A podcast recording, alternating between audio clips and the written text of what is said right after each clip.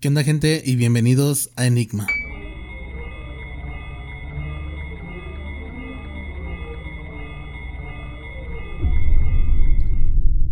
En esta ocasión vengo a traer un tema un poco polémico que en estos últimos semanas ha dado mucho de qué hablar. Es una situación muy triste, pero todos merecemos estar informados de lo que está pasando actualmente en Colombia y yo se los vengo a resumir eh, para que conozcan la verdad y para que conozcan pues lo que está pasando por allá. Todo el mundo con estas redes sociales estamos muy conectados, todo el mundo tenemos amigos en diferentes países y en diferentes lados del mundo. Y yo en lo personal tengo muchos amigos en Colombia que me han platicado y que me han dicho pues lo que está pasando, pero hoy me encargué de recopilar mucha información y de contestar las preguntas más importantes, ya que yo este considero que es muy importante que, que sepamos la verdad y sepamos lo que está pasando en Colombia actualmente. Porque hay una frase muy importante que se dice y que dice así, el que no conoce la historia está destinado a repetirla. Entonces, para que no nos pase eso, debemos conocer qué está pasando actualmente ahí y lo triste y lo trágico que la está pasando desgraciadamente la gente de Colombia. Entonces vamos a abrir el tema de hoy y Colombia está pasando por una difícil y complicada situación de protestas que comenzaron el 28 de abril contra la reforma tributaria propuesta por el actual presidente Iván Duque. Esto causó un gran descontento entre las personas que salieron a mostrar su postura en las calles y han sufrido ataques policiales en varias confrontaciones ya sea con gases lacrimógenos, incluso con armas de fuego, donde ya ha habido varios muertos, varios heridos graves. Pero la pregunta importante aquí que podemos decir es ¿por qué está pasando esto en Colombia hoy y por qué hay tantas manifestaciones? Bueno, pues la principal razón de las protestas ha sido por la que ya les mencioné, la reforma tributaria, que el presidente de Colombia, Iván Duque, quería poner en marcha desde hace unas semanas sin embargo, ahora a esto se le agrega toda la insatisfacción por la brutalidad con la que la policía está reaccionando ante la gente y las manifestaciones y el mal empleo de la pandemia del gobierno es un punto también muy importante. Pero ustedes se estarán preguntando, ¿qué es la reforma tributaria? ¿Y por qué la gente está tan enojado con esto? La reforma tributaria, en simples palabras, cuenta con cuatro puntos o cuatro factores, que son las siguientes. El número uno sería ampliar la base de recaudación tributaria. En el número 2 sería evitar que la deuda colombiana genere más pérdida de puntos en la calificación de riesgo internacionales. La tercera sería institucionalizar la renta básica y la cuarta, crear un fondo para la conservación ambiental. La idea, según el gobierno, es recaudar cerca de 23 billones de pesos colombianos adicionales, unos 6.300 millones de dólares aproximadamente. Pero el asunto aquí es de dónde se va a sacar ese dinero. Y la respuesta del propio gobierno fue que el recaudo vendrá en un 73% de las personas naturales, o sea, de la gente, del pueblo, y el resto va a ser aportado por las empresas.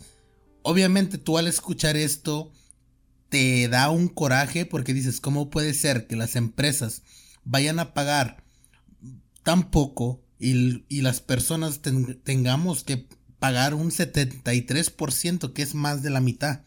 Entonces, aquí es donde la gente está enojada. ¿Cómo es que las empresas van a pagar menos, pero la gente va a pagar más? Tendría que ser al revés, ya que las empresas cuentan con una mayor tráfico de dinero, un mayor gasto, tú de cualquier lado que lo veas, es como de una injusticia, ¿no?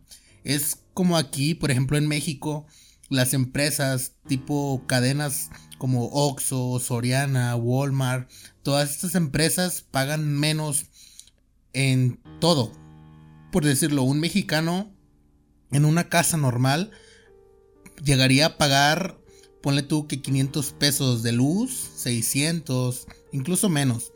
Pero una cadena como un Oxxo, que es una tienda, una tienda donde hay muchas, son muchas tiendas aquí en México. Ellos se ha comprobado y, y, han sido expuestos de que de luz nada más pagan lo mismo, unos 600 pesos. Y en cambio ellos tienen aire acondicionado, tienen funcionando al mismo tiempo y los 24 horas del día durante los 7 días de la semana y los 365 días del año tienen como 8 refris funcionando. ¿Cómo es posible que una empresa vaya a pagar solamente 600 pesos por tener aire acondicionado y 8 refris y una casa normal que nada más cuenta con un refri vaya a pagar lo mismo? O sea, no tiene sentido, no tiene sentido porque le estás cobrando más al pueblo y no a una empresa que ella sí está acaparando los recursos y gastando más recursos, que es por lo que se cobra la luz. Si tú gastas mucha luz, se supone que te tienen que cobrar mucho para que tú ahorres luz. Entonces, estas empresas están gastando mucha luz, derrochando muchos recursos y aún así se les cobra menos. Pero ahora que ya sabemos esto, podemos regresar a las preguntas. ¿Cuándo inició este paro nacional y cuál fue la razón? Desde el primer día, que fue el 28 de abril del 2021 en Bogotá, se inició este paro nacional porque había una gran afluencia de manifestantes durante las jornadas de protesta y esto continúa hasta el día de hoy por casi noveno día consecutivo. O sea que se hizo un paro en Bogotá porque había muchos manifestantes, mucha gente inconforme. Entonces se hizo el caos y entonces todo el mundo dictó un paro nacional, o sea, nadie iba a trabajar, nadie fue a la escuela, porque la gente estaba tan enojada que todo el mundo salieron a protestar. Incluso había una frase que anduvo rondando en Facebook donde decía, nosotros salimos a protestar en plena cuarentena porque no es justo lo que el gobierno nos está haciendo. O sea, para ellos era muy importante cuidarse, pero al mismo tiempo también defender sus derechos. Entonces ellos justifican que salieron a, protestar en medio de una pandemia porque lo requería, era algo importante. Entonces no les importó arriesgar su vida, por decirlo de alguna manera, sino que tenían que hacerse escuchar de lo que estaba haciendo el gobierno estaba mal. Y otra pregunta muy importante es, ¿qué está exigiendo el pueblo colombiano? En un principio, la gente colombiana le pedía al Congreso que no aprobara y que se desintegrara la reforma tributaria y se centrara en el salario mínimo mejor. Además, después de la muerte de varias personas por los disparos de las autoridades, los manifestantes solicitaron una reforma para que este cuerpo que incluya la desintegración de la SMAT, que significa Escuadrón Móvil Antidisturbios, y que son acusados hoy en día por reprimir a todos los protestantes. También se manifestaron contra un proyecto de la reforma de salud, exigen el cumplimiento de lo acordado en el Acuerdo de la Paz en el 2016 y rechazan las políticas militares y conservan su posición contra la fractura hidráulica y también las fumigaciones con glifosato que el gobierno pretende reiniciar. Este tema también es muy importante porque para la gente que no sepa qué es el glifosato, es un herbicida que daña la salud de las personas y las zonas en donde es esparcido. El glifosato se ocupa para regar o fumigar áreas de cultivos ilícitos, pero según la Corte Constitucional de Colombia es algo que afecta la salud de las personas, que causa irritación, eh, daño ocular, etc. Entonces la gente también está en contra de esto porque el gobierno lo ha aprobado de nuevo. Lo habían quitado, pero ahora lo han vuelto a poner. Entonces la gente también se quiere oponer a esto porque le están afectando a ellos directamente en su salud. Pero ante todo esto, ¿cuál es la postura oficial del gobierno? El gobierno afirma que necesita cerrar el desplome ocasionado por la pandemia en las arcas del Estado y esperaba recaudar 25 billones de pesos, que son aproximadamente 6.850 millones de dólares a través de esta reforma tributaria. Luego de que el movimiento se intensificó, el presidente de Colombia solicitó formalmente reconsiderar su propuesta de la reforma tributaria. Pese a esto, los ciudadanos colombianos ya no están contentos solo con eso, pues ahora solicitan ayuda y la atención del gobierno para encontrar a las personas desaparecidas. Piden justicia para todas las muertes y para la desintegración de la SMAT, que como ya les mencioné antes, son la gente o los policías encargados de los disturbios o antidisturbios. ¿Qué era la reforma tributaria y qué se pretendía implementar en Colombia? El gobierno de Colombia destapó una de sus cartas de una nueva reforma tributaria que denominó la reforma social, solidaria y sostenible, todo esto entre comillas, y se trataba de un proyecto de ley que radicaría en el Congreso de la República después de la Semana Santa. Con esta reforma, el Estado esperaba recaudar al menos 25 billones de pesos, los cuales se usarían para pagar todo el endeudamiento crecido del país y financiar programas de apoyo económico. En pocas palabras, el gobierno buscaba recaudar más impuestos afectando el bolsillo de todos los colombianos, para así financiar nuevos proyectos, mantener el grado de inversión y la confianza extranjera y así pagar las deudas. Sin embargo, por estar en medio pues de una pandemia, la economía en los hogares colombianos ya estaba fuertemente afectada podía perder poder adquisitivo ya que se ampliaría la base de productos que paga el IVA y la tasa del 5% con la que ya están agravados muchos subiría incluso hasta un 19%.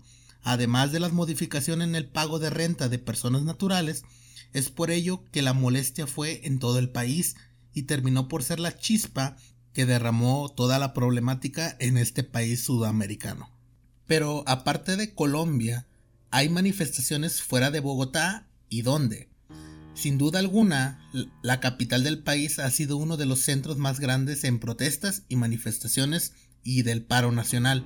Sin embargo, a todo esto se une Medellín, Barranquilla, Cartagena, Bucaramanga, Neiva y Villavicencio, que también se hicieron notar mediante estas protestas. Y muchos de ustedes estarán preguntando cuál es el saldo que ha dejado todas estas protestas, todos estos disturbios y, el abuso de autoridad por parte de los antidisturbios. Aunque las cifras aún no son finales, las manifestaciones en Colombia, que este 12 de mayo cumplen ya 15 días de actividad en las principales ciudades del país, arroja un saldo hasta el día de hoy de 40 personas muertas y 1.003 detenciones arbitrarias durante las protestas en Colombia. O sea que han muerto 40 personas por abuso policial y 1.003 personas que han sido detenidas injustamente solo por estar protestando en Colombia. Según la ONG, una plataforma que sirve para hacer denuncias contra los derechos humanos, estos datos fueron recabados entre el 28 de abril y el martes 11 de mayo.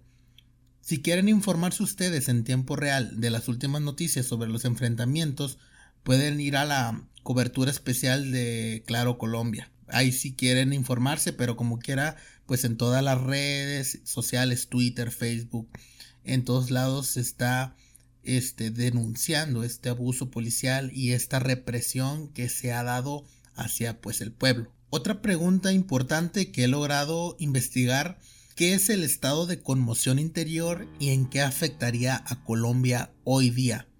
Ante la tensa situación, miembros del Partido Centro Democrático han pedido al presidente Iván Duque que decrete el estado de conmoción interior. El primer mandatario manifestó que no descarta decretar esta drástica herramienta, lo cual ha generado controversia en los distintos sectores de opinión, debido a las consecuencias que ésta tendría. Uno como jefe de Estado no puede renunciar a ni una de las herramientas que le da la Constitución y la ley. La ley en el artículo 137, que es la que reglamenta el estado de conmoción interior, tiene herramientas textativas que se pueden emplear y están orientadas a que se empleen únicamente si los mecanismos ordinarios no funcionan. Han sido usadas en muy pocas ocasiones. Pero ustedes se van a preguntar, ¿qué es el estado de conmoción interior y quién puede decretarlo? El estado de conmoción interior es un estado de emergencia que está contemplado en el artículo 213 de la Constitución de Colombia, con el cual se da las facultades especiales al presidente de la República para recuperar el orden cuando la situación social se sale de control. La conmoción interior anteriormente era conocida como el estado de sitio, y esto le permite al primer mandatario asumir poderes excepcionales con los que incluso podría suspender cargo a gobernantes regionales restringir todas las manifestaciones sociales y asumir el control de la radio y la televisión durante un periodo de 90 días, incluso el Internet. Entonces, lo que esta ley de conmoción interior haría sería silenciar a todo Colombia, apagaría las redes sociales, los noticieros serían controlados para decir solamente lo que el presidente quiere, la radio sería censurada, todo sería censurado, el internet, Facebook, YouTube, para que ni uno de la gente de Colombia pueda comunicarse y pedir ayuda. Entonces, esto es una manera muy injusta, es muy triste. Yo lo siento por toda la gente colombiana que está sufriendo pues esta injusticia porque ya no se trata solamente de manifestaciones o que la gente esté en paro nacional y que no vayan a trabajar, sino que ya están atentando contra las vidas. Incluso hubo una foto muy polémica de un policía de estos de la antidisturbios donde estaban a punto de salir a las calles y postearon una foto donde se veían que estaban dispuestos a dañar a la gente.